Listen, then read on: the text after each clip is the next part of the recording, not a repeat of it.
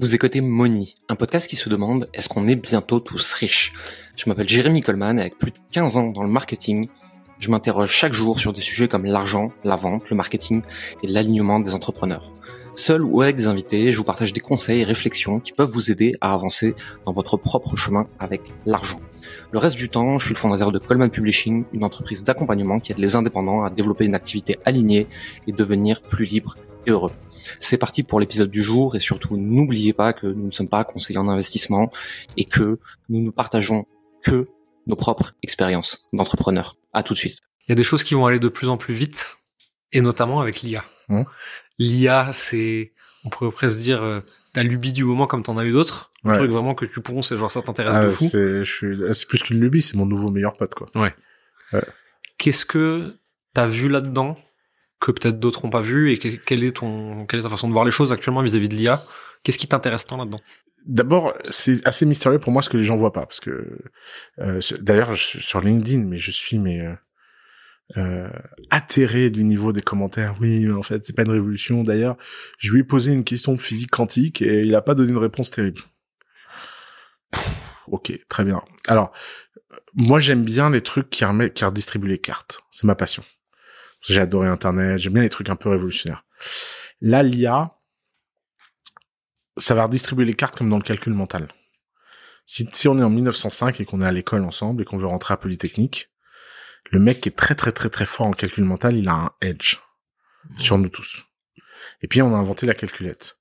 Si aujourd'hui il y a un mec qui vient dans la pièce là qui te fait euh, 121 multiplié par 142, ça fait tant. Je dis ah ouais c'est cool frère, mais qu'est-ce qu'on s'en bat les couilles en fait. Et donc la calculette a rendu obsolète cette fonction cognitive qu'on nommait euh, calcul mental et qu'on attribuait à être de l'intelligence impressionnante. Ensuite, il y a eu la culture générale avec Internet.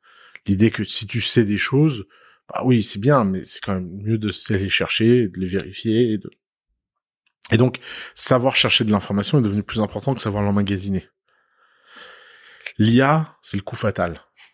C'est, c'est, ça supprime le MBA, grosso modo. Moi, la façon dont je raconte ce que est chat GPT, c'est un étudiant de MBA un peu borné, qui est très soumis et capable de refaire 100 fois les mêmes choses sans jamais se plaindre, et qui peut t'apporter énormément d'informations euh, sans beaucoup de créativité. Et donc, si toi, t'es quelqu'un de créatif, si toi, t'es quelqu'un qui s'est posé des questions, et si t'as ce truc que les Grecs appellent le télème, la, la volonté, si t'as la volonté de faire avancer les choses, le désir, le feu, et ben d'un seul coup, t'as le pouvoir d'un Elon Musk. Je veux dire, Elon Musk, le matin, quand il se lève, il a une idée. Il a une armée d'assistants qui peuvent le faire. Là, tu vas pouvoir avoir une armée d'IA qui les fait. Mhm. Et donc, la distance entre les idées et leur réalisation vont devenir de plus en plus faibles. Et donc, ce qui va faire la différence, c'est ni d'avoir les idées, ni d'avoir machin, mais ça va être de plus en plus d'avoir du désir, d'avoir du, du- de la volonté de puissance, de la volonté que les choses avancent. Et ça, euh, ça va complètement rebattre les cartes, et ça va rebattre les cartes dans des populations que moi j'aime bien. C'est vrai que j'étais arrivé à la fin d'un cycle startup où j'avais l'impression qu'être un pirate et avoir euh, tu vois, une volonté de guerrier, ça payait pas tant que ça dans un réseau où c'est la BPI, les VC qui font la différence. Mais là, avec l'IA, mais c'est à nouveau une ère incroyable pour les pirates.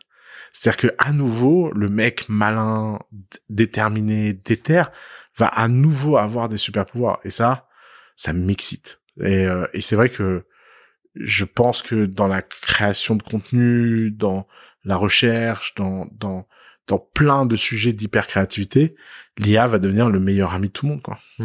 Enfin, de tous ces gens créatifs. De toute façon, j'ai l'impression que tous les détracteurs profonds de l'IA en disant euh, l'IA elle est con, elle comprend rien, elle donne des réponses à côté.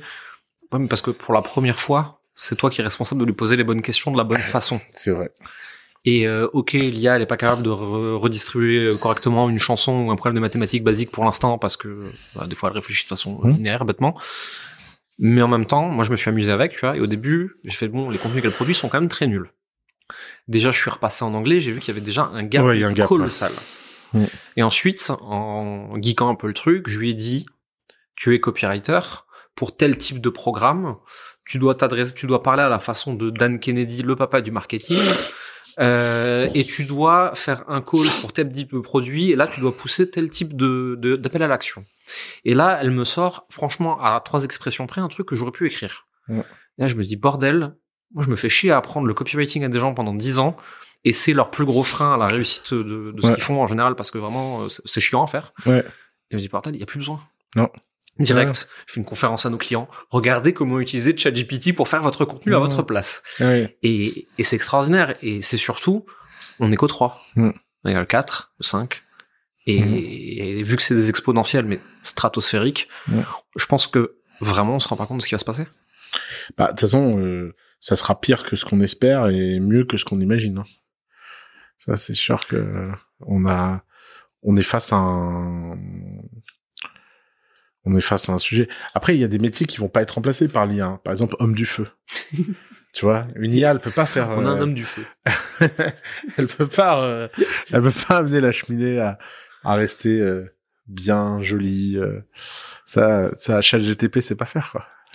Ouais. Et euh, il y, a, des métiers qui vont disparaître selon toi? Ouais, ouais. Bah, d'ailleurs, la disparition des métiers, c'est un phénomène beaucoup plus courant qu'on imagine. Euh, la dernière fois, je réfléchissais. Moi, dans ma première startup, j'avais trois administrateurs système. C'était des mecs qui avaient un téléphone rouge, qui étaient en 3-8, qui décalaient de deux heures tous les jours leur shift pour qu'au bout d'une semaine, ils soient dans un shift différent. Et donc, ils, ils étaient Hmm. en permanence en 3-8. Et quand les serveurs tombaient, ils recevaient un SMS sur ce petit téléphone Nokia euh, 3310 rouge et ils devaient se connecter euh, au serveur pour relancer les serveurs à la main.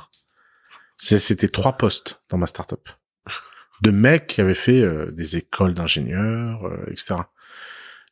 Je pense qu'aujourd'hui, je raconterais ça à un DevOps. Il- il- je, je pense que les DevOps de moins de 21 ans peuvent même pas imaginer que c'est possible. Mm. Et, et- et je vois bien ce qu'il dit. Il dit, mais je comprends pas pourquoi vous avez pas fait un script. Pourquoi... Mais mec, c'était pas possible. et, euh, et en fait, la disparition des métiers, elle est, elle est omniprésente. Et d'ailleurs, la création des métiers. Euh, euh, une des premières vidéos que j'ai fait euh, sur les barbares attaquent le conseil, qui était une vidéo de 2013 où j'ai dit que le métier le plus courant en 2020, ce serait coach. Euh, Sérieux ouais, Je retrouve ça. je te la, je te l'enverrai si tu veux. Elle est, elle- la prédiction, elle était facile pour moi parce que j'ai vu ce qui allait devenir et je Mhm. vois ce qui va devenir avec ChatGPT. Je peux te faire une nouvelle prédiction. Le, le nombre de créateurs, de storytellers, de, euh, de gens qui vont vivre de leur désir et de leur euh, volonté de création va exploser. Il y a plus d'excuses. Mhm. Il y a vraiment, vraiment plus d'excuses. Et ça, et ça va aller encore beaucoup plus loin que ça. Je regardais euh, un Américain qui parlait de ça, Alex Hormozy, Mhm. qui disait, vous vous rendez compte aujourd'hui, former des sales, des très Mhm. bons, c'est de plus en plus difficile. En plus, c'est un métier dur. Ouais. Euh, ils sont difficiles à former, ils sont difficiles à recruter. Il y a beaucoup de turnover, etc. Imaginez qu'en l'IA, vous pourrez uploader dedans 10 000 sales calls. Qu'est-ce que tu veux rivaliser? Ouais, C'est fini. Ouais, et puis en plus, quand on uploadera 10 000 sales calls et que plus personne fera de sales call, euh, on va apprendre à avoir des nouvelles façons d'acheter, Ouais. fonder beaucoup plus sur la data. Euh, c'est des API qui parleront à des API. Faire du business, ce sera d'exister dans l'univers de ces API-là. Ça va, ça va aussi profondément. En fait, les transformations de chaîne de valeur de ces trucs-là, c'est que les gens, ils imaginent que ChatGTP va remplacer les gens. Mais ChatGTP va remplacer tous les gens qui ont peur d'être remplacés par ChatGPT Hmm. C'est eux. D'ailleurs, plus les gens ont peur, plus c'est sûr que c'est leur métier qui va y passer en premier, en fait. Parce qu'ils apprendront pas à l'utiliser Exactement. pour. Et, Exactement. et puis après, à côté de ça, euh, si tu regardes l'industrialisation dans le textile, dans la maroquinerie, dans ce truc-là, n'a pas tué l'artisanat. Il a, il rebattu les cartes, il a changé. Et je pense que, Et ça a donné de bien meilleurs artisans. ouais. Et je pense qu'on aura vraiment sur, par exemple, sur le contenu et tout ce qui est storytelling, marketing, tout le bordel autour, on aura vraiment l'industrialisé, Mm. mass market, et les artisans d'exception. Il y aura juste plus rien au milieu. Mais comme tous les secteurs tendent à le devenir avec Ouais. les années, tu as le mass market et tu as euh, le luxe. Exactement.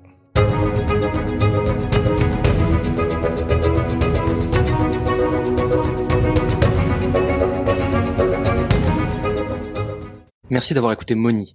Vous êtes encore 93% à écouter chaque semaine ces épisodes et n'avoir jamais mis un like, un abonnement ou un commentaire et des étoiles sur votre plateforme d'écoute préférée comme Apple Podcast, Spotify ou Deezer. Le faire nous aide énormément à développer le podcast et à avoir des invités toujours plus intéressants pour vous. Ça ne vous prendra que deux minutes et ça nous aide énormément. Merci pour votre temps, votre écoute et à la semaine prochaine.